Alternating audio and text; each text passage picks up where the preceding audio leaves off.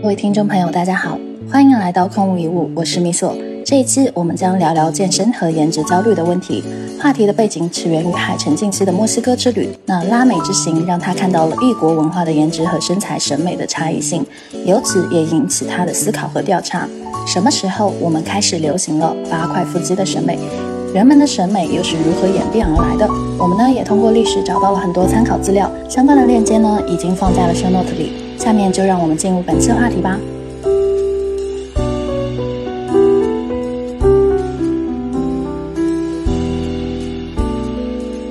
OK，因为我本身学历史嘛，然后其实，在做的其实是有点偏向于那种历史学去研究观念发展的方法去谈这个问题，嗯，这是方法。然后呢，为什么谈这个问题？是因为呃，我这段时间其实去去观察很多事儿的时候，呃，我就会意识到很多东西是被编出来的，嗯，触发我。去聊这个细分话题呢，是因为我在拉美，呃，这段时间会观察到，呃，很多姑娘会，就是她拢的那个部分很有意思，她除了拢胸以外，还会拢屁股，就是你一看那个屁股，就是正常的，我们从人类的物理来说是做不到的，对。然后后来我去谷歌了一下，确实它会去垫屁股，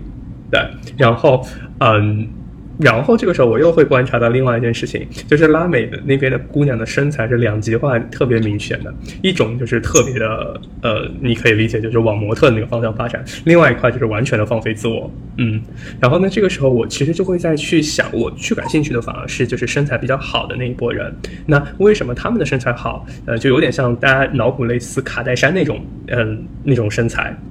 然后和我们在中国看到的身材，呃，大家有什么样的差别？OK，那这件事情是起因，嗯，但是说更下面的话是这样，就是说，因为我之前其实今天今天应该米呃米索刚好可以也可以给到女生方向的反馈，就是我自己感觉我大概是从一二年一三年开始健身吧，我我当时健身的起因就是我高中的时候最后半年因为难得开始读书嘛就很胖，然后后来就重新开始就就去健身，但我其实我觉得健了这么多年身，我觉得我还没有上道，就是呃我。经常会出现的就是阶段性的身材特别好，然后呢，但有一段时间我就会去想健身图个啥呢？然后我就可能就会放弃治疗，然后身材又比较垮塌了，然后又来，就是它是循环往复的状态。那换而言之，它其实问题就会在其实没有想的那么明白。那这个时候你也知道嘛，什么东西很浪费时间呢？就是反反复复的重复突击一个东西，最浪费时间。所以我也会期望在。通过今天我们在聊博客的时候，我们可以去聊，哎，那像什么样的身材是我们真正认的？然后那在这样的身材里面，我们就可以去以这个东西为一个目标，然后再去反推我们日常的动作。这样的话，能够更多的节约我们的时间。哎，这件事情很有意思，米总，你今天给我补充了一个我之前都不知道的一个知识。基本上我们今天所有的听众，我们都会有一个假设，就是身材特别好是八块腹肌，对不对？对。然后确实古希腊也是这样子，包括我们现在看到的也是这样子。嗯，但其实我。观察到你在给我发的那个链接，你给我发的是个女生版，我后来看了个男生版，它有个很有意思的年代，叫做镀金时代，就是南北战争，美国到呃大概一战之间前后的时候，嗯，就是那段时间，就是大家能听过什么像洛克菲勒啦，嗯，卡内基啊，包括像呃摩根呐这些人的年代，然后。他们当年最流行的体型，大家一听一定就是宅男一定会听得特别开心，就是肚子越大看起来越有钱，就是社会地位越高。嗯哼，啊，有点像文艺复兴的感觉。就是这件事情很有意思的点，就是在于说，呃，我后来会意识到，身材，我们所说的身材，它不仅仅是一个我们所谓的健康，它其实。嗯，只要你体型不要特别极端，特别的瘦或者说特别的胖，其实很大程度上都还挺健康的。然后我观察到的很多时候，其实它根本不是和健康、力量这些东西结合在一起，它其实是跟权力，嗯，跟性的吸引力。嗯，跟谁去定义这个时代的审美，其实有高度的相关。就换而言之，呃，我们所谓的健身或者美，它不是纯粹的健身或者美，对，这才是我觉得今天我们去聊我背后最想聊的东西，就是因为我脑子里面去理了，呃，无论是中国还是呃国外，大家对于呃不同的年代对于不同的身材的看法，就是他们那个年代对于最理想身材的看法。我再可能会旁敲侧击举个例子，我们就可以开始进入正题的讨论了。我先提出一个，嗯，可以供大家思考的一个方向。就是不知道大家有没有听过这个词汇，就是日本鬼子。但你们有没有想过，鬼子最早是用去形容什么的？就是鬼子这个东西，其实你可以这么理解，就鬼子其实最早是用来去形容，你可以理解形容欧洲人。就是为什么是叫鬼子？呃，其实你可以理解，即使到晚清的时候，呃，其实大家对于就是欧美人的长相，就是中国人对欧美人的长相，其实是非常负面的。就是“鬼子”这个词汇，其实去形容的场景是这样。嗯，其实你们看我的眼睛，你们就大概知道是怎么回事了。就是如果我在灯光底下，你会看到我的两呃，我的眼睛其实是因为相对深，是会被藏在藏在阴影里面的。就是就是就是这样子，就是说像看不见一样，那就像骷髅的眼睛，在某种灯光的情况下，这个东西就会被形容成鬼子。对，然后而且就是大家对于头发不是黑色的，就是清代的时候，对于头发是红色的，就是嗯，形容荷兰人有一个专属的词汇叫做红毛衣，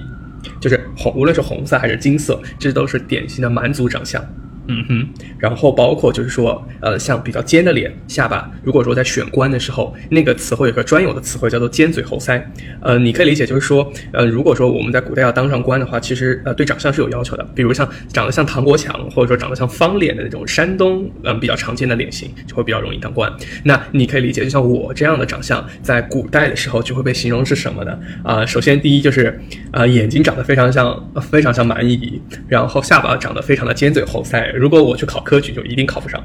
嗯哼，对，这事情就是这样的。所以你们，但是你们会发现，哎，现在这个时代好像看起来是完全不一样的。那我们可以去想一想，那如果说你们去做一个研究，如果以举个例子，从大清从一九一零年到现在，哎，如果我们以每十年去做变化，这中间对于无论是男性还是女性。在中国大陆，大家对于男性、女性的理想身材和长相究竟出现了哪些改变？那它的动因又是什么？这是我可能今天会提出来一个问题，不一定这次会解答，但是我觉得可能会是一个还不错的一个契机，供大家去想。嗯，好了，所以我们可以开始今天的正题了。那我这边也抛一个吧，就根据你刚才提到的那几点，呃，我脑子里蹦出了几个，或者我东西方都来说一下吧。一个是屁股大好生养，就是在古代的时候，你会发现媒婆或者是就是。南方的妈妈，就我们说的婆婆那种，他们在在挑选媳妇，或者是宫廷的这样的一个选妃等等，他们都会去看女性的臀部。呃，那其实你刚才提到说，哎，审美这东西，它可能跟权力，然后会有一些的关系。我觉得，就我下意识就想到了这件事情，就在说，如果女性她的她的外形能够去辅助到，比如说生育，那么她会更容易得到所谓的赏识，那她就会被挑选的。就虽然我不想说物化女性等等，但是在在整个父权社会下，就是女性她就会是处在一个被动被挑选的状态下，那么她自然会得到更多的挑选机会。而在这个时候，我觉得审美是在根据这种大量的被挑选而进行的。对，这是这是我说的中国的一个状态哦。然后还有一个是，呃，我刚才就是在想那个为什么说文艺复兴的时期，嗯，是因为我们会发现，呃，大家去看很多的油画，然后会下意识的发现，哎，好像文艺复兴。那个所谓的女性的脸也好，身材也好，都是非常的圆润的，就像唐代的那种女性的，就是那种身材体型是类似的。就是比如说蒙娜丽莎的微笑，她被誉为就是超美的女性。诶，她她的美为什么？因为因为她可能就是符合那个黄黄金分割的那种状态，所以他们就会认为，诶，这样的脸孔符合比例的脸孔，她是美的。那但是在我们的审美里，似乎你怎么审？审视那张油画，你都很难去感知到它到底美在哪里，因为它好像跟我们现在现在的主流审美，哈，就就我说难听点，就是白又瘦嘛，对吧？白又瘦成了当代的，或者说我们现在中国的一个主流的倾向的审美。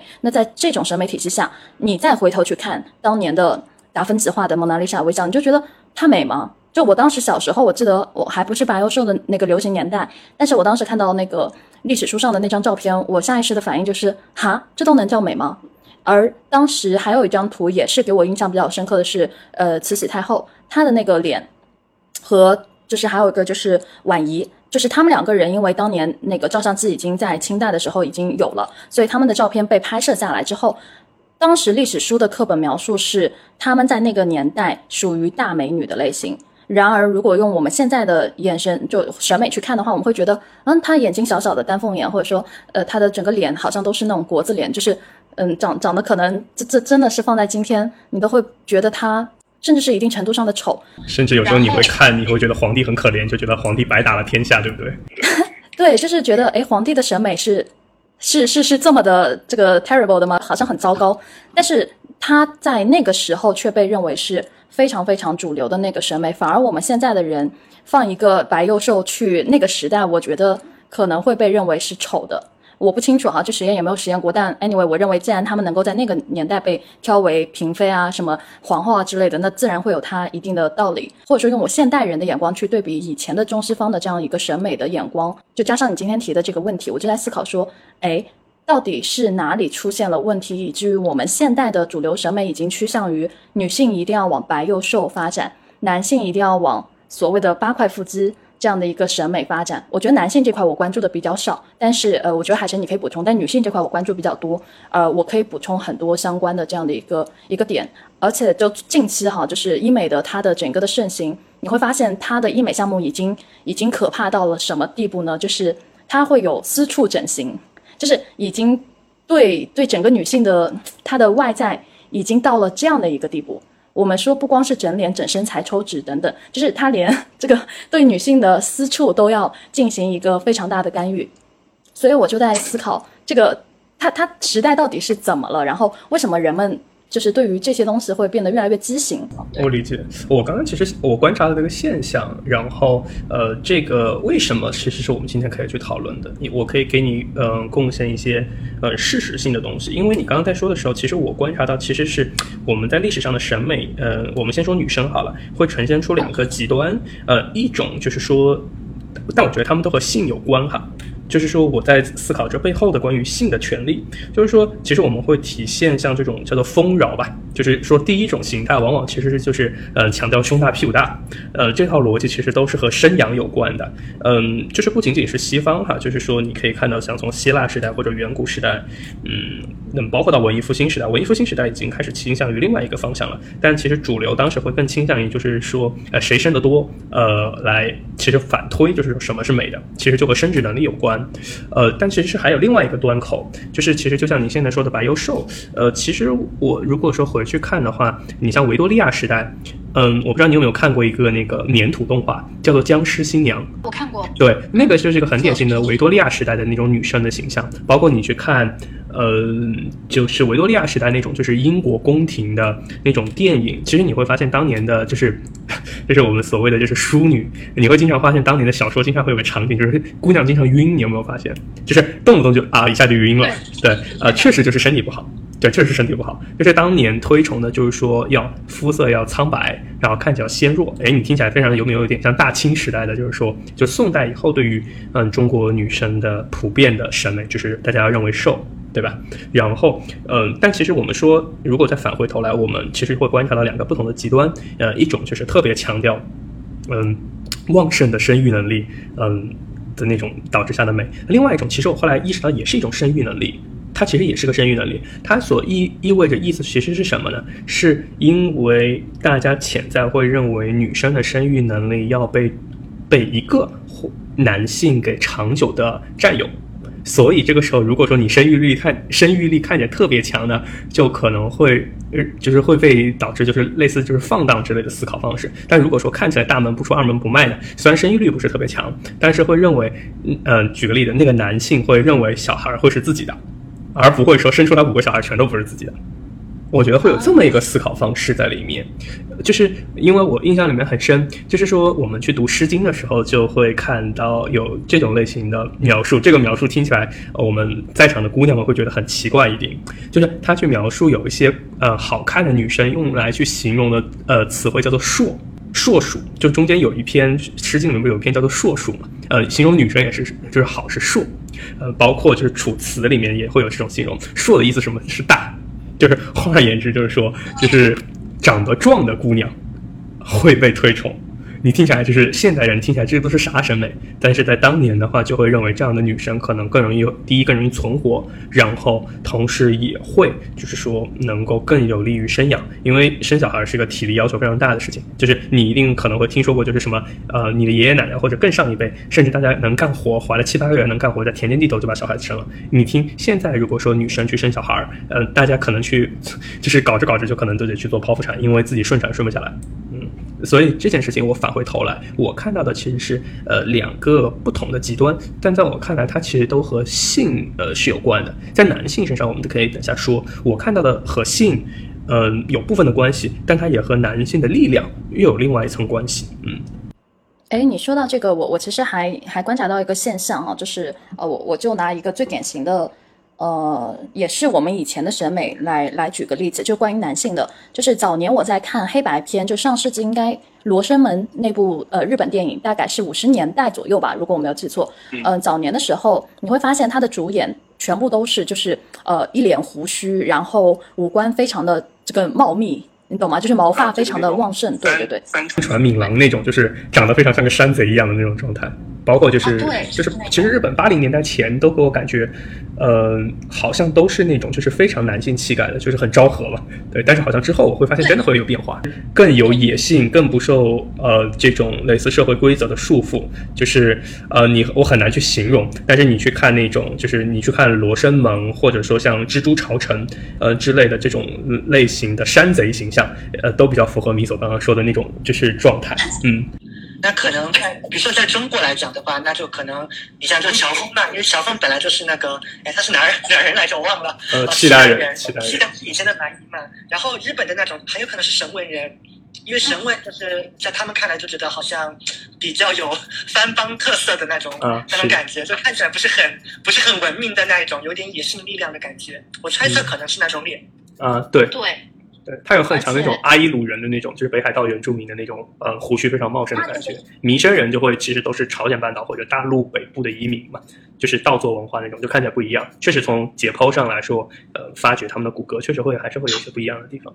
是，所以所以其实你会发现，我们的审美还没到一百年呢，或者说就是只是在这几十年、半个世纪左右，它就已经发生了一个非常翻天覆地的变化。就我只说中国哈，就中国人怎么去看待。呃，看待身材和脸这样的一个审美，或者说东亚这支他们是怎么怎么看待我们的审美的？因为渐渐的你会发现，到了到了韩流来袭之后，最早应该是我记得 H O T 还是什么，就是爆炸头流行。那那个年代不是杀马特吗？其实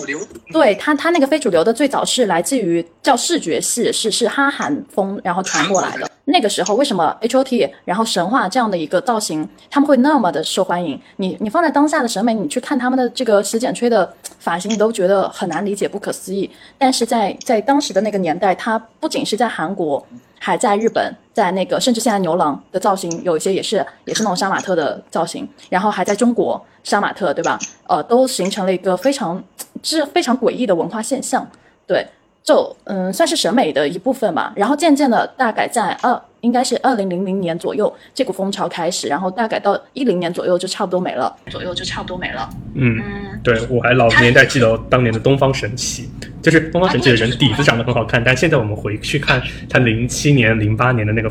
照片的宣传照的时候，真的非常一言难尽。对，其实超女的那个年代，如果你们有印象，会发现零五年冠军、亚军全部都是短发爆炸头，然后还有黄雅莉、李宇春和那个周笔畅，好像他们的造型都是那样子。当女生都都倾向于这这样的一个打扮的时候，就还蛮神奇的。但是你现在看，再来看我们的女性。在这个时代，我我说二二零二零年左右开始哈，就是或者说一零年往后开始，你会发现那样的造型几乎已经淡出视线了。然后，呃，女性她其实更多的还是以一种，就我我刚刚说的，她倾向于说变成了白又瘦的这样的一个状态，而且越来越，我不能说是没有那个 powerful 了吧，但是现在似乎看起来，为什么我们说锥子脸在变多，然后大家整形好像都要整成大眼睛、小脸。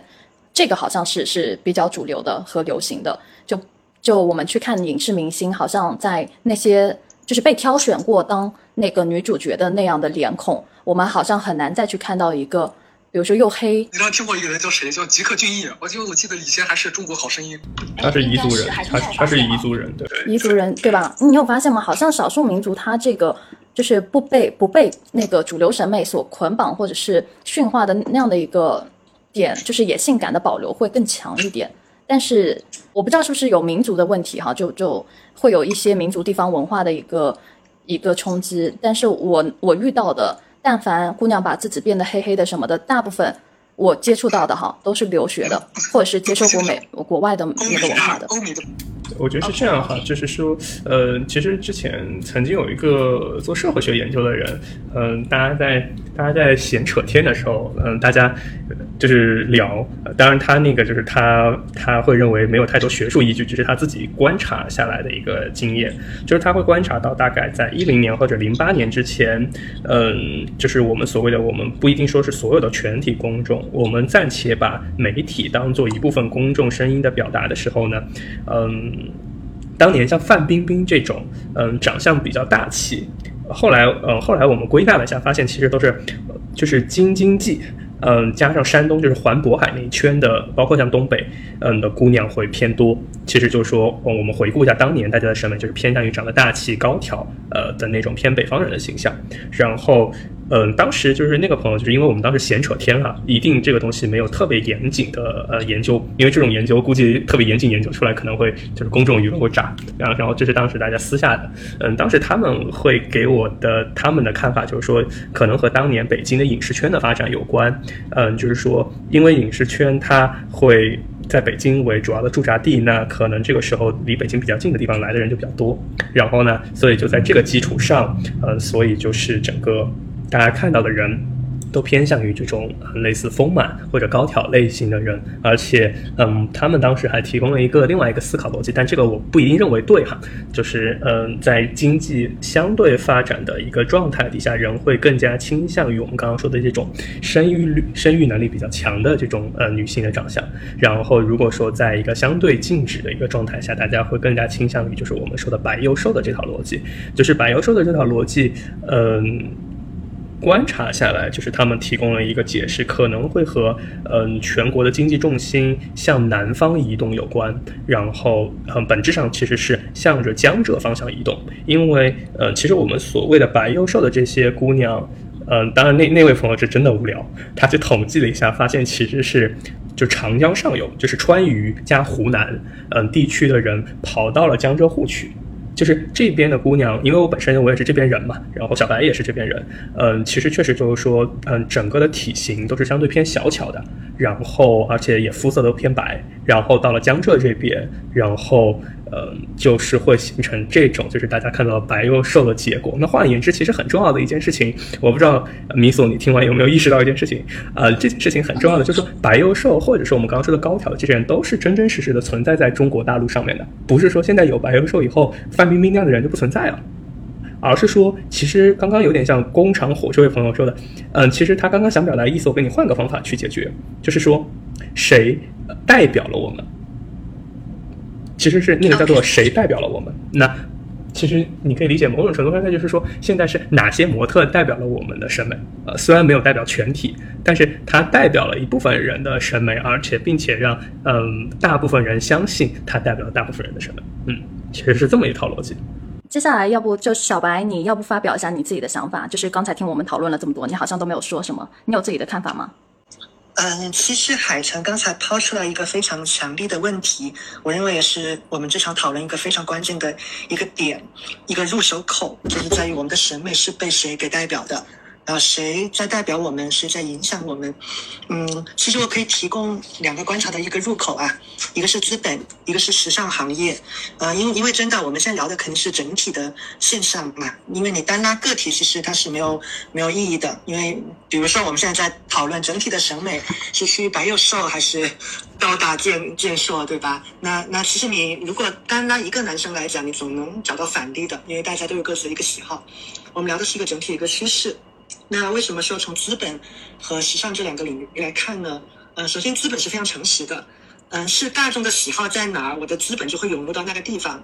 嗯，所以从这个角度来讲，我觉得米索刚才的观察是有道理的。我们看看这两年比较火的那些医美的这个项目，就不光不光是那个资本在大量涌入，而且它消费量真的大，那些项目到底是什么？那其实那个会给到我们一点答案。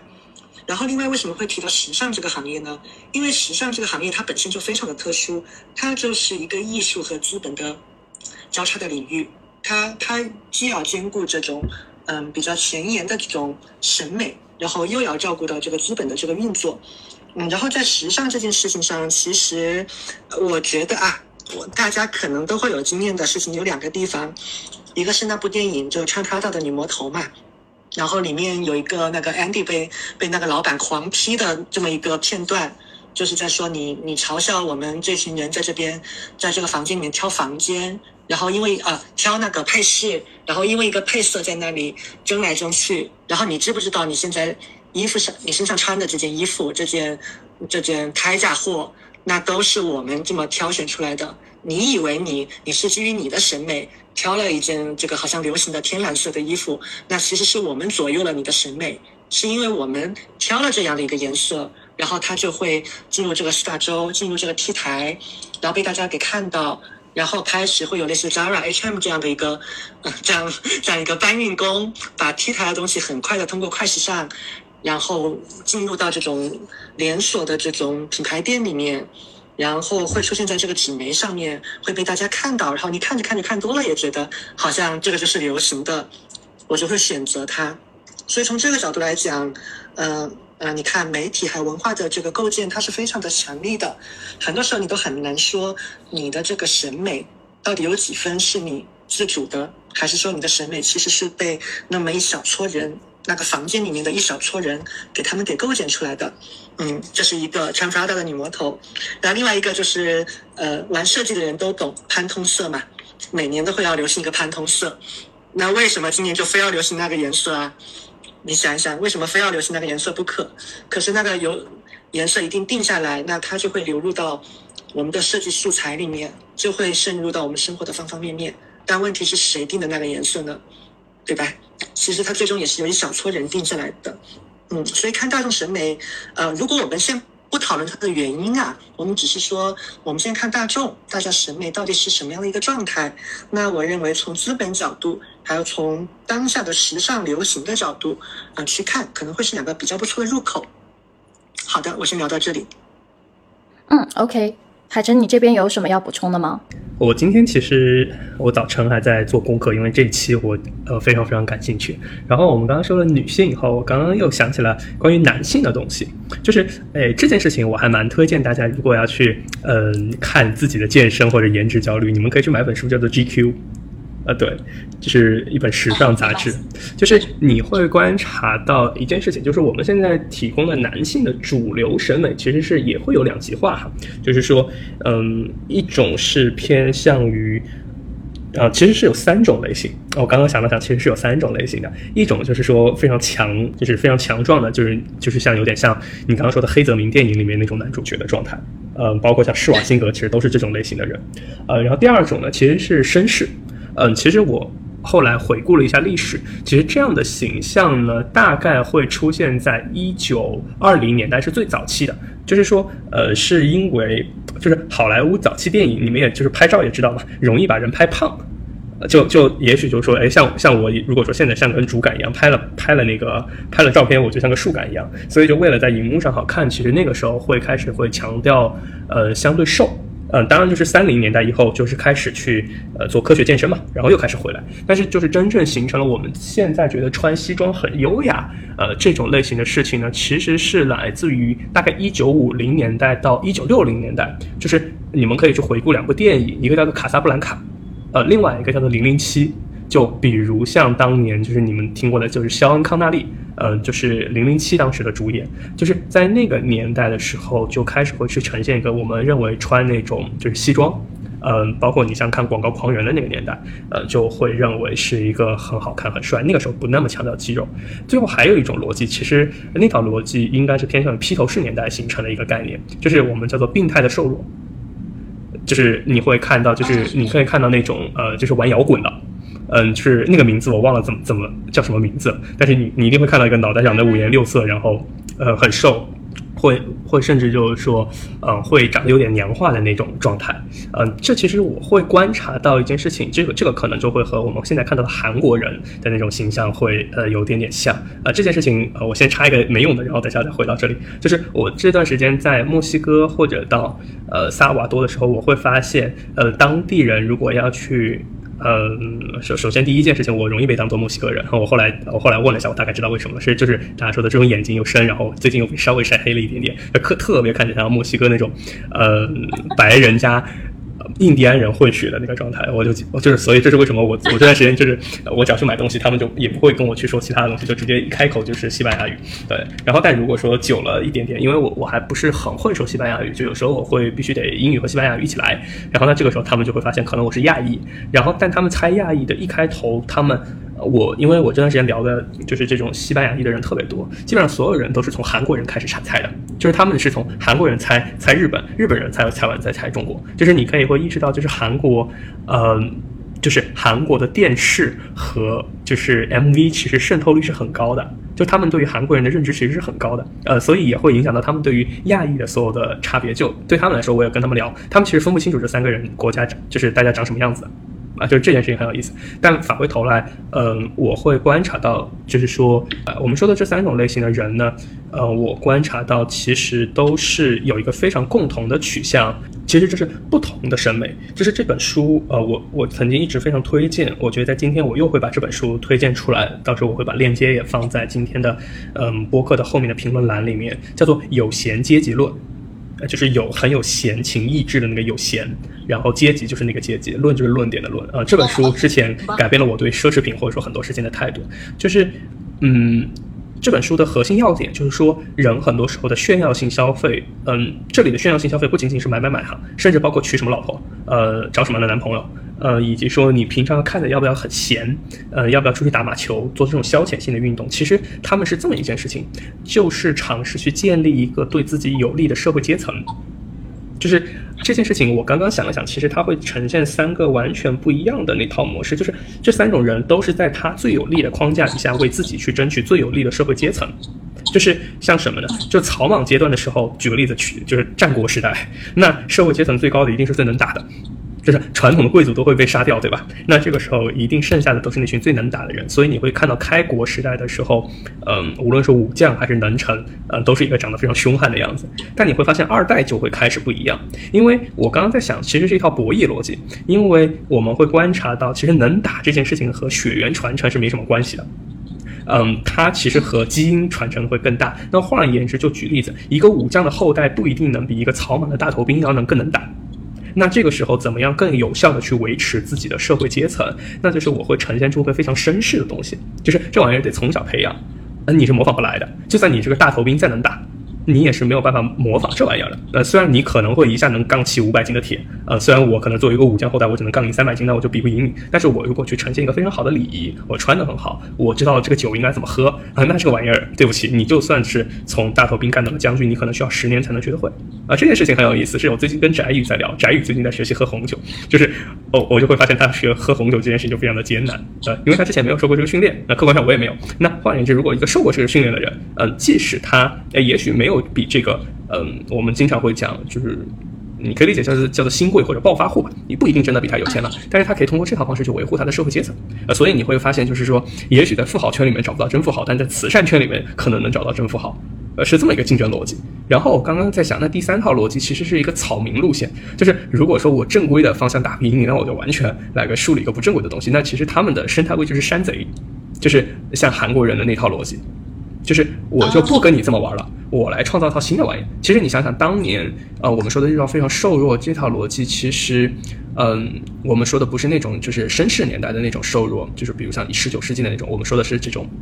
变成披头士年代的。其实那说白了就是有点像我从社会阶级上干不过我爸妈啊，那行我来给你发明一套新的社会阶级。其实这套逻辑就非常像现在发明比特币一样嘛，就是说我在传统的模式要干不赢你，我自己来一套新的还不行吗？就是这么一套逻辑，所以我会观察到，嗯，女生的这套逻辑，我觉得可能会有点点不一样，但男生的这套逻辑，我会观察到，它其实和权力是高度相关的。就换言之，大家在尝试以自己的这个出发位去寻找对于自己最有利的一个权力位置，然后去反推我所需要的，我们叫做颜值或者说身材之类的东西。嗯，其实其实你刚才有提到那个呃男性这部分的嘛，然后。呃，女性这部分，我个人感觉哈，就是如果说你刚刚提到，比如说像春秋战国时期，我们可以去通过一些典籍去发现，当时的男性对女性的提倡应该是柔弱顺从，而士大夫他们可能又开始流行那种所谓的哎细腻的那种审美意识，可能他对于就是还有一种对比，我不知道你们有个发现是对于脸部和身材的对比，经常我们说现在有一个很好玩的状态就是。哎，有一个身材很好的美女，但是把她的脸变成一个很丑的女生，和一个身材很不太好的女生，但是脸可能长得很美，呃，那那可能就是你会倾向于哪个？就就问男性哈，就就在这个方面上，那我们会发现，在在士大夫的时候，好就是好好像他们是更重重视于脸部的审美，他们觉得脸部比身材要更重要。那么到了到了我看是到了那种像两汉的时候，那种妇容就是妇女的容颜，它又成了女性必须要具备的四项德行之一。所以其实我们会觉得有个词叫雍容华贵啊，就这个词其实基本上是用来描述那些嗯拥有那种妇容的富态，就是那个妇就妇女的妇妇容的那样的一些女生。然后然后如果你们去研究他们的那种呃就是化妆术。你会发现，比如说在《倚天屠龙记》里面，赵敏她应应该是让张无忌画眉嘛。那当时画眉是，就的确是哈，就是当时在那个年代，人们基本上就是靠画眉去撩汉的。然后这个其实是当时古代女子的一个一个必不可少的一个技能，就说你你要用画眉，因为眉眼会很生动。等等，所以所以有一句话就叫什么“八岁偷照镜，长眉已能画”，就是就是我们可能在现在十八岁，可能有很多女性都不懂得如何去画眉，但是在那个年代，就是你想象不到，古时候就是他们的女性。是从小就开始学习如何画眉的，而且包括我们说什么面如凝脂啊、樱桃小口啊，那这些词它它不是现代词，而是而是当年那个古代女性的一个美的基本格调的词。所以所以到了后面，我们又会出现什么三寸金莲？那这个这个应该是在宋代的时候，就大家期盼说，哎，最好能有一双小脚。比如我们去看那个《水浒》吧，对潘金莲什么的，那为什么大家喜欢的是三寸金莲？就是因为，诶，她走起路来的时候，让人更觉得很优雅。包括裹小脚这个这个习俗，到我妈妈的，就是奶奶那一辈，就是我太太阿太，就我们这边叫阿太，就我外婆的妈妈，她还是那个裹小脚的人。所以其实严格来说，我们去算一下哈，就是关于女性的这个外在的束缚，就已经不光是现在整脸。然后抽脂整身材，然后包括我刚刚说的私处整形，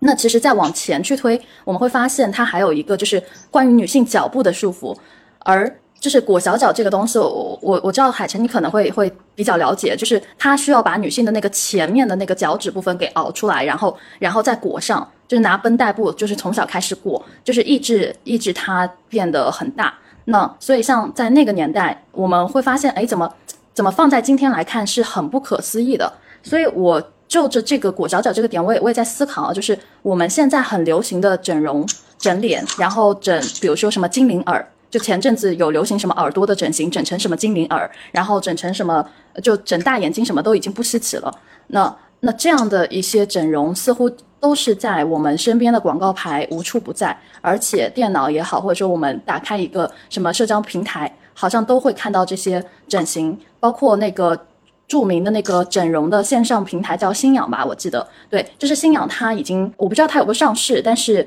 它已经是国内最大的一个线上整形的一个平台了，反正就是融了很多钱，所以在整个无孔不入的，就是鼓吹或者是。在有一点就是怂恿女性，哎，快点去去更改你的样貌啊，等等的时候，我不知道再过几十年的人再去看我们今天的人的这些整的行为，是否会觉得，哎，真的有点荒谬，或者或者是怎么样？就就像我们去看那个裹小脚那样的一个状态，会觉得很荒谬。包括我们现在去看拉美地区的这个分臀，呃，就是他们认为分臀是分臀是一个很美的事情，而且呃，我们看的夸张一点的，就是你会发现他们的这个女性的屁股真的好大，这个。就是大到有点可怕的感觉，但竟然在那个地方会被认为是一个诶非常美的象征。那那我们现在用东亚的这个眼光再去审视西方的，就是现阶段的这样的一个同时代哈，就是这样的一个审美情况，我们都会觉得太诡异了，太不可思议了，太奇葩了，甚至。那我不知道说在在未来呃的人或者是其他国家人再去看我们现在的行为，比如说整容，因为之前是韩国整容大国嘛，那。当时就是西方很多的这样的一个人都知道，就是韩国人喜欢整脸，呃，所以就是很多人会觉得，呃，整容整容的这个国家应该是韩国更更多。但是现在因为中国也变得越来越多了，而且这个这个趋向吧，就趋势已经发展的其实非常的快速且火了。就是大家也不觉得我整脸是什么事情，以前还会遮遮掩掩，现在是光明正大说，哎，对我就是整了，然后甚至是公就是大方的去承认，就是把这个已经当成了一个。很日常的这样的一个呃消费习惯了。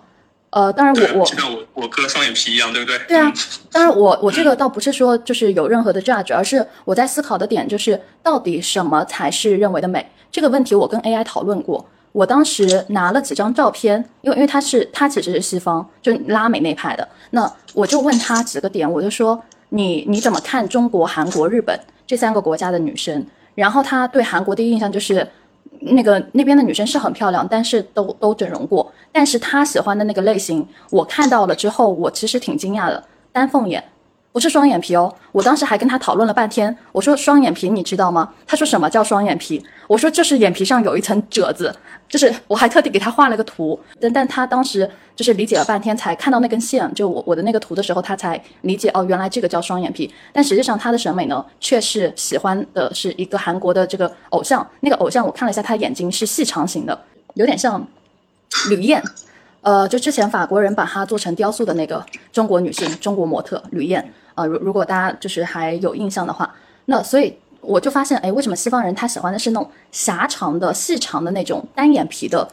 亚洲脸庞？然后，然后我觉得可能他们经常在一个一个场合下，就是可能看的双眼皮比较多，或者他们自己也没有什么单眼皮之类的概念，所以当他们看到这个细长的凤眼的时候，他们天然认为说，哎，这个是符合我对东方的认知的。于是他们就就会倾向于说，这才是符合东方美的。就刚才我我其实聊到的就是关于西方的现代的审美，他们那样的年轻人是怎么看待我们今天这样的一个女性的长相？就是他们即便是现在这个状态，也不觉得，哎，我好像就是你的大眼睛、白瘦幼，在他们眼里就是美的。所以我觉得东西方的这样的整个的审美的差异，其实差距真的还蛮大的。但就像我们刚才讨论说，哎，现在我们的审美到底是由谁在定义？就说我我只说中国哈，就是中国的审美到底是由谁在去主导？如果按照小白你刚才说的，是少数人在决定和左右人的审美、主流审美的话，那我不知道你能不能给一个就是简单的猜测，也不能说分析，就给一个简单的猜测。你觉得现在的整个男性也趋向于柔美？比如说我说难听点，呃，这个小奶狗这种这种词在在流行，而且你会发现所有的代言广告等等，请来的男生都是那种白净清秀。瘦瘦瘦就是瘦，不能说瘦骨嶙峋哈，但是都是那种那种还蛮瘦的，而不是那种像张震啊之类的，就孙红雷啊那样的人去做一个主流的代言。而大量的品牌合作方都是在去倾向于找那些啊白净啊清秀的啊这样的一个男生去去做代言。那么对于女性也是，就他们也会去找一些像 Angelababy 啊，或者是呃古力啊这样的那样的一个女性去做代言。那那我不知道，就是小白你你看来说。这种审美的倾向，就是现在往这个方向去发展，是不是会和呃我们或者说权力当中的某些东西，或者说我们消费当中的一些呃，比如说主流的大品牌啊等等，会去做一个很强的挂钩？嗯，我是我是这么想这个事儿。刚才我虽然提供了资本和上两个两个观察的入口，呃，但是那真的只是两个观察的入口。嗯，就基于我们的一个常识，我觉得我们先可以有这么一个共识，就是审美这个东西，它一定不是单一因素导致的，它一定是多个因素把它导致的。嗯，之所以很难讲，也是因为它是很多因素综合在一块儿的嘛。啊，所以如果你非要问我的态度的话，或是问我的一个看法，我可能会把它，呃，拆一拆，就是我们一次就拿一个角度，呃，去聊。然后刚才我我在听的过程中，可能我在脑子里会把它拆成三个角度，一个真的是从动物的本能上面我们去看人的审美，一个是看权力关系，然后再就是看文化的一个建构。然后我觉得我可以先聊聊动物本能啊，因为我学那个以前高中学生物的，而且我现在也很喜欢看生物脑科学的东西，所以这块我会比较了解。啊，因为有些人也是动物的一种嘛，然后这个那个进化里面，然后带着你 DNA，DNA 里面的这个东西它是变不了的，这个会影响到人的审美，而且你会发现不分男女，不分古今，然后也不太分这个国度，就总会有一些大家的普遍的关于美的共识。比如说，总的来说，好像大家都觉得一个人面部对称。应该是相对比较好看的，然后他的那个皮肤的状况比较好，呃，不一定是黑或者是白啊，但他皮肤的状态是好的，没有很多痘痘啊，没有很多疤痕啊，啊，这样他会觉得是好的，嗯，然后总的来说，这个人看起来是是是完整的，对吧？就没有缺胳膊少腿儿啊，大家是觉得是好看的。那这后面的那个生物学的原理就在于说，呃。生物就是通过这样的一个状况去判断对方是否健康。你想啊，那个人，比如说面部歪斜，呃，他面部不对称，或者他皮肤状况很糟，那那很可能就是一个身体不太健康的一个外在的一个表现。那生物是有趋利避害的这个这个一个天性在的。那我谁都不想跟一个呃相对来说未来会不健康的这样一个不稳定的因素在一块儿嘛。嗯，所以一定会有动物性的呃这一块。当然，这一点带给我们的一个启发是，嗯，如果从自我养护的这个角度来讲，嗯，可能对称你左右不了啊，但是皮肤让它状态好一点，那那这是会有帮助的。那那这是从动物性的这个角度来讲，呃，权力关系这个事情还蛮复杂的。嗯，我最近比较喜欢的一个角度，呃，是北大的那个戴锦华老师他在讲座里面给我带来一个角度，他是有讲到父权关，呃，父权这件。事情，然后你会发现，呃，有权力关系的时候就会有强弱，一旦有了强弱，那弱者都会倾向于去讨好强者，那你的外在的容貌其实也也不过是一种工具而已。那是强者他定义了什么是美，所以放到古代，楚王喜欢细腰，所以就会有了类似赵飞燕，对吧？这样的能够掌上起舞的人。那后来，后来唐代皇上喜欢丰腴的人，所以就有了杨贵妃。那放在现在是有一段时间，可能尤其是女生还没有什么没有什么嗯经济地位，没有一些方法可以去掌握生产力的时候，他们是男人的依附嘛？那基本上就是男人喜欢什么，那相应的女生就要往那个方向去靠啊。对，那这个不同地方会有不同的展现。但最近几年情况会发生有一点点的变化，呃，就好像哎，你会发现刚刚有提到男色嘛？因为你们提到好像小鲜肉会变多了。呃，那为什么大家会倾向于小鲜肉？因为女生的审美在发生变化，嗯，就貌似好像是女生掌握了这个权利，但你会发现它内在这个权力结构没有变啊。就为什么那个资本会愿意来迎合女生的一个喜好？因为他们有消费的能力。其实它迎合的不是真正有社会地位的女生，她迎合的是有消费能力且有消费意愿的那一群女生。那这群女生她们喜欢什么？那我资本就来供什么样的人。然后最近我刚好在模特市场，我也观察到一些现象，就是你会发现原来的那种有型的大叔，就是可能那种穿着西装的，然后脸上有点皱纹，呃，抽着雪茄，感觉很有男人味的这种大叔，呃，现在不是很不是很吃香了。那女生要么就喜欢这种你们说的奶狗类型，就看起来特别显小，要么就是这种，就是感觉就像一个弟弟一样的这种这种形象。要么就是那种痞痞的，就感觉好像跟我们都市里人不是一类人的这种感觉，有点痞痞的感觉，有点坏坏的，好像是这两种类型会会比较吃香。那也是现在女生的喜好发生了一个变化嘛？那也有我我一个猜测，也有可能是这女生的经济实力起来了，所以在潜意识里面，他们也认为我没有必要再依附于一个非常强大的有经济实力的，然后很有可能有点年长的这种男生，那我就完完全全可以按照我的一个天然的一个喜好。去喜欢，那总的来说，大家都是喜欢年轻的嘛，嗯，所以有有可能是，嗯，背后有这样的一个一个权力关系和消费关系的一个变化，呃，至于文化建构，这个就太，这个就太复杂了，嗯，这个会跟文化输出有很大的关系啊，呃，比如说白幼瘦这个文化，我很明确的知道这是日韩文化的一个输入，那这个又跟他们本土的审美是很有关系的，尤其是日本。为什么要白和幼？因为他们就是一个很把女生物化的非常厉害的一个民族嘛，就恨不得女生你就是像人偶一样，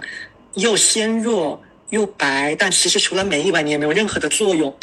那对于男生来讲，你也会觉得这样的女生特别好掌控。他其实是有这样的一个一个背后的一个一个隐隐藏的语言在里面的。然后他们依靠着这个媒体向世界各地输出这样的一个文化嘛。那那些中国是有受到影响的。你真的要去看。嗯，我们以前还别说古代呀，我们就说八九十呃八十年代左右的审美，你会发现都不是这样的。不信大家可以到 B 站上去搜搜那些，嗯，有有些 UP 主会讲那种怀旧嘛，会去看那些以前的古装美人，嗯，你会发现真的都很美，而且大家都美得很有特色。但不管怎么讲，似乎都跟白幼瘦搭不上边。嗯，所以其实白幼瘦并不是我们的原本不是中国文化里面非常主流的那一支。那我们是受到了外来文化的这个影响，慢慢的变成现在这个样子的。嗯，所以可能对于我们来讲，最大的启发就是，呃，动物性的那一块我们可以了解，那我们也可以在呃自己身上去做点改变。呃，权力关系的那一个部分，我们可以警醒，然后可以去看一看，我们到底是主动的选择了我们想要的那个形象，还是因为我们潜意识里想要依附一个更强大的存在，我们才做了，我们才根据他们的一个喜好去做了我们的一个选择。啊，那至于文化这个就过于复杂了，那今天肯定没有办法展开。嗯，我就讲到这里。嗯，我说一个洞察吧。其实，呃，我我就说上世纪的那个从林徽因那个年代开始，就是他们他们不是流行的是那种旗袍风等等嘛？那你你你们去看那个林徽因的照片，你你们会发现，其实她在放在现在这个时代，它并不算是美。然后刚才其实。嗯，小白你也讲到说，就是白幼瘦的这套审美系统，它从可能日本输送进了中国之后，或者说韩国也会有哈，就是导致说现在整个的中国的审美就是趋向于童话，呃，这个感觉让我典型想到了上世纪的电影。呃，我以前很喜欢看的电影是老的港片，然后那些港片当中，我们随随便去掰几个手指说几个呃港风的美人，比如说像那个演那个聂小倩的王祖贤，然后比如说像那个张敏啊，然后还有就是演那个呃梅艳芳，对，然后也是也是歌手等等，你会发现他们如果放在一起，的确就是各自美的很有特色，而且那个年代其实它也没有什么所谓的医疗技术很发达，或者说化妆的化妆品很发达等等。但是他们的美反而是有各自的那种特色的状态，就包括那个赵雅芝，就是演《白蛇传》的那个，呃，但是你你在今天为什么我不太去看今天的电视剧和影视作品？是因为我我越来越发现说，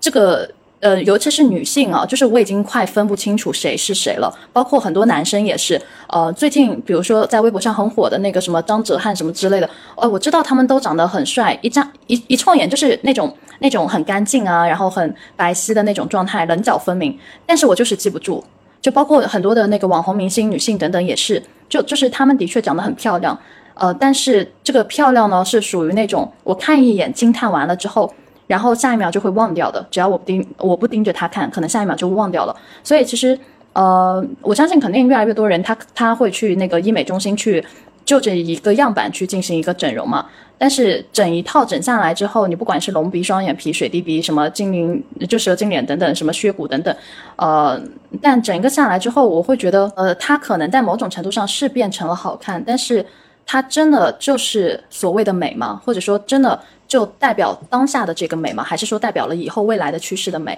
那如果未来趋势的审美又发生了一定程度的改变，那它是还要再去整吗？那我我们就是有没有一个自己的原则，或者说自己内心世界的原则，不受这些东西的干扰，然后去遵循我们认为的美。对，OK，哎，米索刚刚说那个点很好。然后我提供一个和米索呃不太一样的视角，就是我刚刚在想会不会是有一个数据统计相关的呃思考，这个这个角度特别妖异哈，就是说你可以理解为我们现在看到的港风的明星，其实你想想，他的同时代会有大量的明星。啊，换而言之呢，就有点像，也许几十年以后的人看我们，也可能会在当代提取出那么一两个明星，就有点像你看到现在，我们回看二十年前，其实我们就是我们这波人一定会认识当年的很多明星，但可能在这一辈出生的人，可能就知道我们那个年代的明星，就可能只剩下什么周杰伦之类的人了，对吧？然后就可能只剩下那么一两个作为当年的标志性的人，但是你像，哎，如果现在出生的人，可能就不会再知道南拳妈妈了。对吧？也可能会不知道菲尔，就是他会有不断的复习和强化的能力。就像当年，嗯，就像你刚刚说的人以外，那像邱淑贞，嗯，还有多少人会记得？然后包括像林青霞，刚刚你也没有提到，就是他会有超强的这个复习作用，就可能会复习到那么一两个人。包括像像当年，其实张曼玉和刘嘉玲其实是很火的。然后其实我们刚刚也没有说，就之前我还看了一篇专门从生物学上来，包括文化上解释为什么人容易出现这种，就是叫做呃一代不如一代的那个感觉啊。这个好像是讲得。通的，就是人会倾向于是这样，就是过去的时光会会更好，就是它会不断的淡化过去不堪的那些东西，然后会留下那些好的东西，而且并且不断强化它。你刚刚在说小红书里面记不得，我其实会想起一个更有意思的方向，那就是说，我觉得他们是不在一个生态位上，就是小红书的这批人，他们本质上不是明星，他们更像是什么呢？更像是八十年代的画报女郎，就是你还记得当年就是那种 贴了很多海报，对不对？就是那种什么在机车旁边。太毒辣了。我对，就是就是虽然这么听起来很毒辣，但是你想想是不是这么回事儿？就是 你想想，就是因为因为我我会有时候会回我老家嘛，然后他们还会就是墙上可能真的很多年没有去清理了，对，还有那种八九十年代就是那种看起来非常香艳的呃什么，就是那种就是大家穿着比基尼，然后在那种机车上挎着，或者说就是你知道八九十年代那种那种风格的，呃也很漂亮啊。但是确实我也记不得，我觉得和我们现在看小红书的没有什么本质的区别，因为我会观察到就是明星和网红的他的那个长相的辨识度确实会有差别的。嗯哼，就是所以我会倾向于把他们认为这两个不同生态位，而不会呃我不会去思考就是得出一个一代不如一代的结论，而我会认为是呃首先第一我会认为网红和画报女郎是差不多的，呃记不住是正常的呃。第二我会认为每一代都会有每一代基础的明星，可能呃也许再过多少年，就是他们又会认为我们这一代的明星每个或者说当年的人的审美每个都不一样，因为历史是可以被诠释的，就是在当年如果我们去，也许我们。这个我没有确认过，但是我们也许去看当年的香港报纸，说不定当年也觉得人心不古啊。就是诶，八十年的人觉得六十年代的明星，就像蝴蝶啊，甚至更早的那一代啊，才是真正很牛逼的。然后像我们这一代，就是诶，看我们现在流行这些明星，就是人心不古了。反正每一代都是这么说的。就是我会认为，真正给人带来焦虑，或就是无论是健身还是颜值焦虑的，呃，我会认为明星造成是潜意识的影响，就是它是潜移默化的。嗯，但其实大家不会去嫉妒他们，也不会真的拿他作为标准，就有点像。就是呃，大家都把那个谁，呃，就都都把什么王嘉尔作为老公，并并没有大家真的想让他做成为他，就是并没有真的哪个想真的动心思让他变成呃自己就是自己老公，对不对？就是大家就是嘴炮，就就是嘴炮。但是真正会让大家觉得很有焦虑的那个点，而是说隔壁小红书或者大众点评上那个就是王翠花，或者说那个隔壁的王二狗，因为可接触到。而且就比你高那么一点点的时候才会焦虑，就就就有点像村民是不会嫉妒皇帝的，他只会认为皇帝有个金锄头，但是隔壁家的地主他是真的会嫉妒的。嗯，我赞同。然后，然后从我的视角里来，我我来说一下我对披荆斩棘的哥哥的一个看法吧。既然聊到这个的话，我我就补充一下啊，就是虽然虽然我不是九六九七，但是 anyway 我还是知道那几个人的，因为我我小时候很喜欢看港片，所以这几个男星我都还蛮关注的。那我自己的感觉哈，我分享一个自己视角，我也会说哇，他们好帅。然后，尤其是在那种毕毕竟这是一个歌曲节目嘛，尤其是在灯光舞台，然后所有的一切的加成下，我看到这个这帮不能说老男人哈，就是这帮哥哥们突然出来之后，会有一种呃，就是把我带到了曾经的那个。那个小时候的那个年代，就我对他们的印象是停留在那个年代的，所以其实他们那个时候的帅气等等都是深刻印象印印在我的脑海里的。不管是像陈小春还是言承旭，比如说《流星花园》，对吧？霸道总裁那种形象，其实是反而是那些形象印在我脑海里。所以当他们在以这样的一个呃几十年后，然后出来呃，然后再去舞台上去重新表演的时候，我会觉得嗯真的很棒，然后也也会非常的开心。但是呢。你说让他们真的做我男朋友愿意吗？对不起，真不愿意。当然，我也没有那个资格说我不愿意啊，毕竟人家是明星。我我就举个例子，就是披荆斩棘的哥哥，就像海晨说的。他们是明星偶像，是曾经那代表的上世纪或者说代表那个年代的顶流，而那个年代的顶流，他本身就已经在我的小时候侵占了我的心智。毕竟我小时候小学的时候，他们正值对吧？年轻的时候就正值二三十二二十多岁，应该严格来说。所以其实他当然会对我那个时候去产生一个巨大的视觉的冲击，我会觉得他们很帅。那么随着我的年龄的成长之后，我再回头去看这些哥哥，那我虽然现在二十多岁，但是我去看他们的时候。我其实不会想着说，我也希望我的男朋友跟他们那个状态一样。就比如说，哎，我也希望找一个大叔，然后像他们那样帅，然后像他们这样子不油腻，然后穿着皮衣或者是穿着西装革履这样。反而真的到了现实当中，呃，我最多打打嘴炮，但到了现实当中，真正让我去选择，呃，我大概率是不是说大概率是是是不会，是绝对不会，因为我觉得，嗯，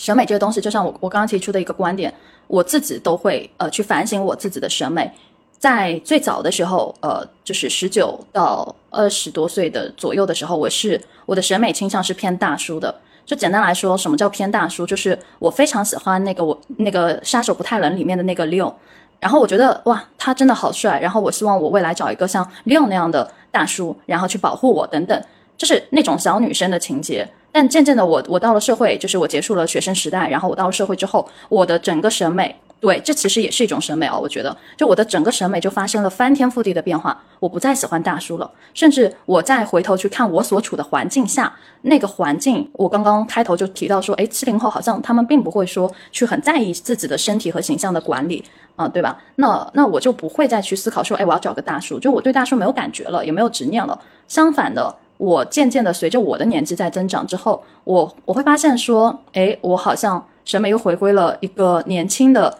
这样的一个状态，所以，嗯，我从一个大叔的喜好或者说审美，已经转变成了可能，当然我也不喜欢吴亦凡那种哈，这么这么夸张，就是转变成了一个正常的喜好。就就我二十多岁，那当然我也会喜欢二十多岁且可能还比我小一点的，但我也不是冲着比我小的去找，只是说在这个阶段，我可能只对同龄或者说是再年小一点的，呃，这样的一个男生会更多的有好感，因为毕竟我自己年纪大了嘛。对，所以其实你会发现，这个我们谈到审美的时候，审美这个事情又会因人而异。就包括说我对我自己的看法，因为我没有去动过任何的刀子，我连那个什么什么热热解码还是什么鬼的，就是那种我都没有动过。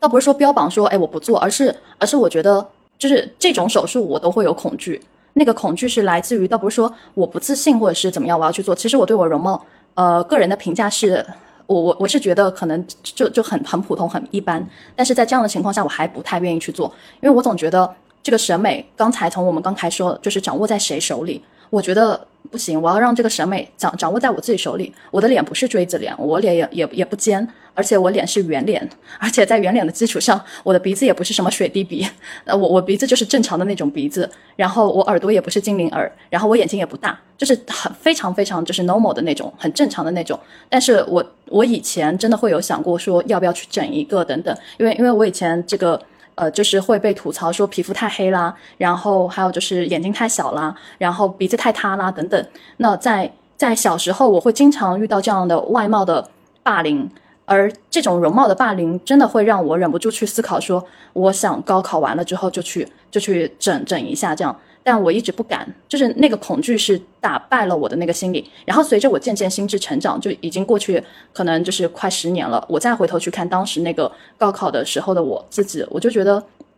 我就觉得为什么当时我会这么容易被环境影响？因为心智真的不成熟。而我们现在去整容医院发现，就是去看一些数据，我们会发现那个整个整容的年龄段在逐渐趋向幼龄化，就是很多可能未成年都已经开始整了。而且它整整的也也不光是我们说的一点点的小项目，就是就是我刚才说的很多的手术啊，什么比脂肪填充啊等等。所以其实我觉得在年龄这个层次上，我也就是特别特别想要去说的点。当你真的特别容貌焦虑，或者是忍不住想要去整的时候，你可以先熬一熬，因为我也是被容貌霸凌过来的。而在容貌霸凌过来的之前，我是没有经济能力去整，我有意愿，但是我没有经济。就我我高中生，我不好，我不可能去问我爹妈要钱，说我要去整个容。但是，嗯，过了那个阶段之后，即便我有经济了，我现在现在可以去整，但是我的心智已经不再是当年那个心智了。我不太在意说周围的环境在怎么去评价我的容貌了，而我会觉得说审美的标准似乎不能再被这些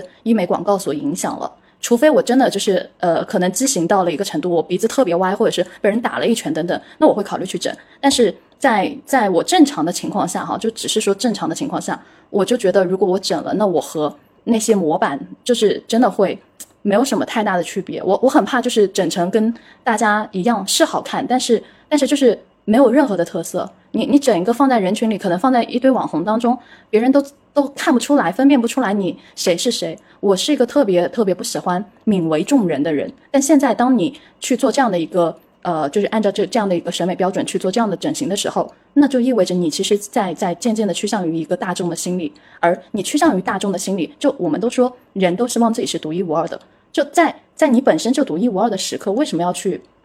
让自己趋向一个大众的这样的一个样貌或者是状态呢？就这这个其实是我走到今天我特别特别自我反思的一点，就是说，呃，如果说我真的不想，或者说我对审美这件事情我连自己的标准都没有，那我就不会去拿着大众告诉我的标准说，哎，我我我要去整成那个样子。就当你心里没有那个指标，没有那杆秤的时候。周围的声音在告诉你说：“哎，你就应该整成那样子。你可能脸上就这个地方，哎，鼻翼再缩窄一点点，嘴唇分个分个唇，然后做成朱唇，可能更好看。对我相信是很好看，就是是是可以变得更漂亮。但是呢，它可能同一套的话语体系，呃，都对很多女生都说过，然后很多女生都接受了这样的意见，然后女生们也去做了。那有些做失败了，那我就不说了；有些做成功了，好，那就变成了那个样子。好，你本来就是可能没有那些特质，然后你觉得他说的很有道理，你就去了。你去了之后，你进到了那个那个，就有点像流水线，你知道吗？就是你进去了之后，然后本来一个很有特色的你，进了加工间，被加工了一圈之后出来，然后你变成了另一个你，换了一张脸，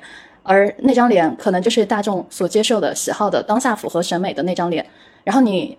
就是你，你会觉得很很开心吗？很为自己鼓掌吗？可是你变成了和大家都一样啊！我不能，我不能说这么决绝吧。但是按照这样的一个趋势，或者说逐年的这个整形的上涨的趋势，那我觉得这个是有可能发生的。所以渐渐我我我就觉得说，那那如果说当整形业越来越发达的时候，我更要坚定自己，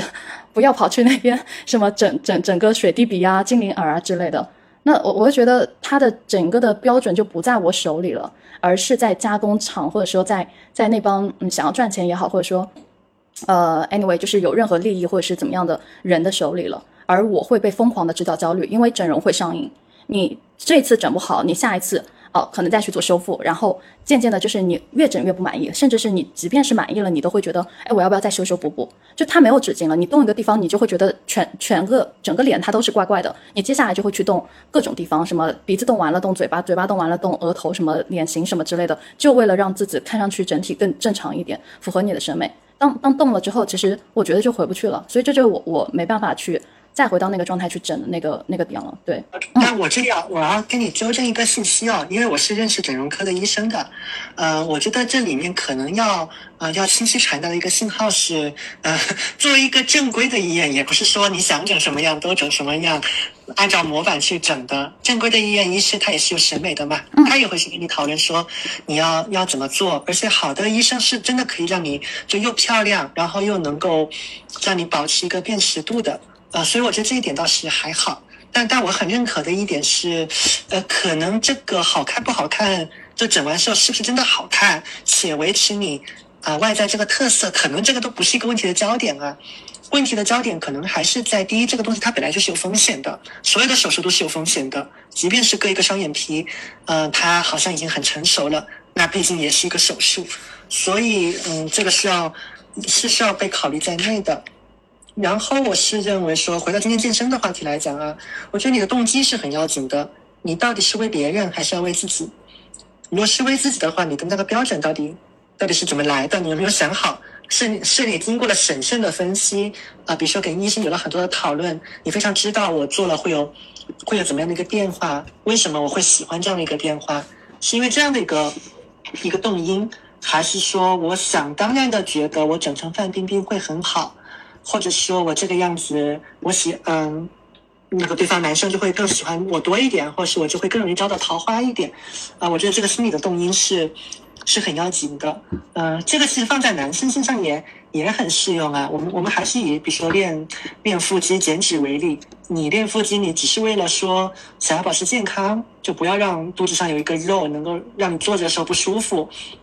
还是说你想当然的觉得说女生都喜欢八块腹肌啊？我会因为有八块腹肌，然后就有更多的桃花。嗯，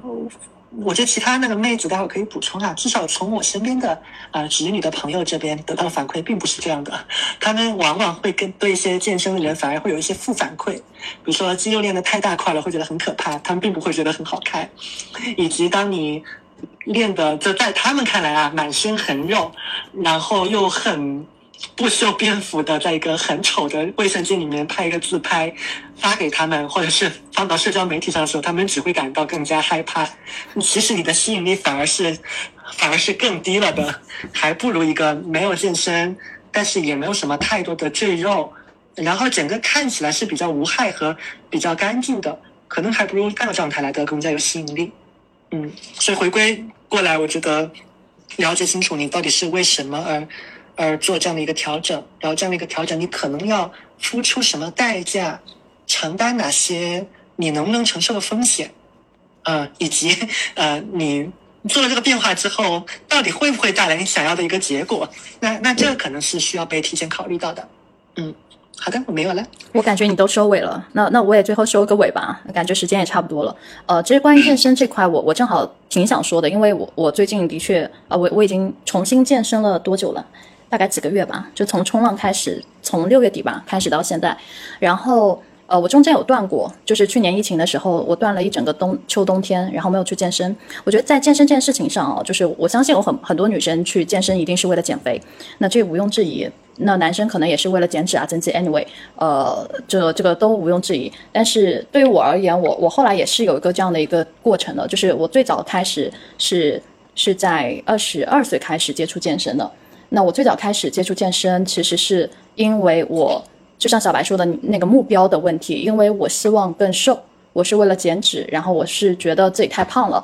然后周围人都在觉得，哎，你你这个太胖的状态不好看啊什么的，就包括我妈会经常吐槽我说，嗯，你这这个这个又胖啦什么之类的，呃，那我会很很在意周围的那个外界的评价，然后我就就决定去健身等等。但后来就是在健身的过程当中，然后我就发现了一个事儿，就是你的心态又发生了一个极大的变化，因为健身它其实。连带的是一套整个的系统，是人的系统，它不是一个哎，你想要局部减脂啊，或者是你你就是少吃多动啊，那这样子你的体型就下来了，你就好看了。它它真的不是那么那么简单的一件事情。我们说健身先健脑，我之前最早接触健身，我是理解不了这句话到底在讲什么，什么叫健身先健脑。但后来渐渐的，我在这个过程当中，其实思考了很多很多的点。那现在当下我就先说一个结论吧，就是当下我健身的很重要的原因，其实倒不是为了减脂，因为减脂这个事情，其实它在最早几年前我已经就是已经经过那个阶段了，而是更多的时候，呃，我是想要去调整我的作息和饮食习惯。我最近所有的健身全部移到了早上，我之前是是很不规律的作息嘛，就是通宵熬夜到五六点，早上五六点，然后才起来，然后睡到下午一两点这样子。但现在我所有的健身时间都放到了早上十点。啊，那那会在健身房待两个小时，就这个是强制把我的作息给扭转过来。啊，那这是一个很小的点哈。那第二个点是什么？就是你的饮食的情况，就是你在你在去做饮食的这样的一个管理的过程当中，呃，我本来是天天点外卖的状态，但现在为了去让我的饮食系统管理起来之后，其实我会愿意进入厨房。那进入厨房的时候，你就会知道说，哎，你跟食物之间到底是怎么样的一个。相处的过程和你怎么去处理食物，然后我就会在在烹饪的过程当中，虽然做的菜也不是特别好吃，但但能吃下去哈。就是我在烹饪的过程当中，我会更有，就是变得更有耐心，以及变得说更愿意去做一些家务等等。我以前是懒到家务都不想做的，因为觉得洗碗什么的，呃，切菜很麻烦。但是现在我我就会觉得我愿意去做这些事情，而且这些事情也没有让我觉得那么的厌恶。然后还有一点是关于我健身的终极的目的和意义，是为了说，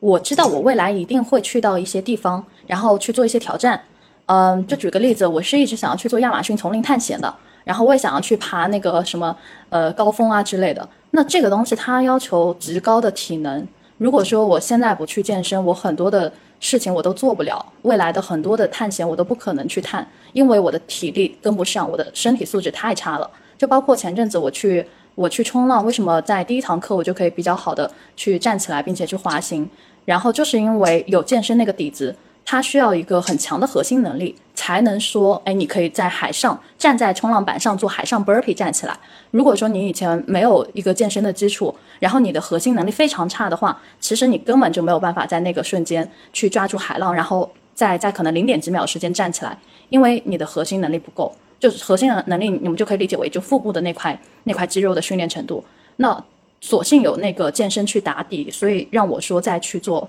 之后的一些运动等等，其实是给了极大的辅助的。所以后来我的目标就不是什么我要减个脂等等，而是说为了为了可能哈未来更长远的目标，比如说去探个险啊，或者是去去哪里穿越一下等等，去去甚至是哪天心血来潮又想玩一个新的那个运动项目，然后去为这些事情去做准备。那么这部分是长期目标。那么我们说当下的目标是什么？就是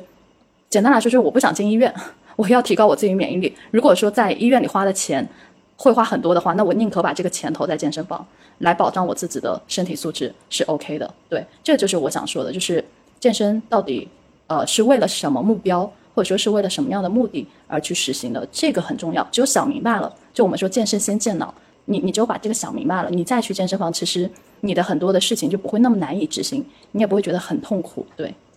嗯，健身先健脑这个想法，我觉得很有意思。就嗯，因为其实健身是有很多指标的，就是我们可以理解为就像心肺、包括力量等等等，就就这里就不用再多说。然后其实就像就像我觉得是这样子，就是说很大程度上要看自己需要强化哪一部分的嗯体能，体能是一个多维度的，就有点像举重运动员和一个长跑运动员，他需要的东西是完全不一样的。所以嗯，很关键的事情是嗯，不太需要被就是就是牵着被审美牵着跑。还是去想自己需要什么，包括就像健身，呃，它是一个手段。呃，如果说举例子，如果说你真的要去锻炼一个偏心肺功能相关的，你可能跑步比在健身房或者游泳比在健身房要更好。就是这件事情，我觉得更重要的其实是得去想，就是想要什么。我一直觉得，相对技能性的学习来说，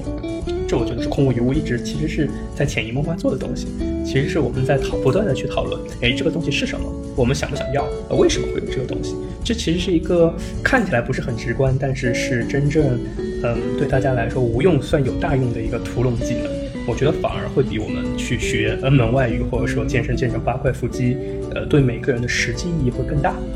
OK，这是我的总结。好了，大家七夕快乐，七夕节快乐，拜拜。